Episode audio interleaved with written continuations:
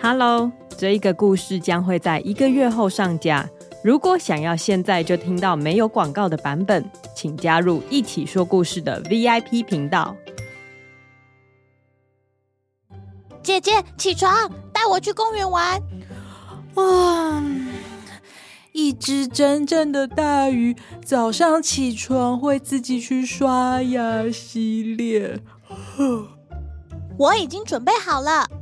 姐姐这才发现，小鱼晶晶已经刷好牙、洗好脸、打扫过家里，还准备了一顿丰盛的早餐。姐姐满意的说：“看来我们今天可以去公园了。”耶呼！公园，公园，公园。但是去公园之前，我们要约定好三件事情。嗯，是哪三件事情呢？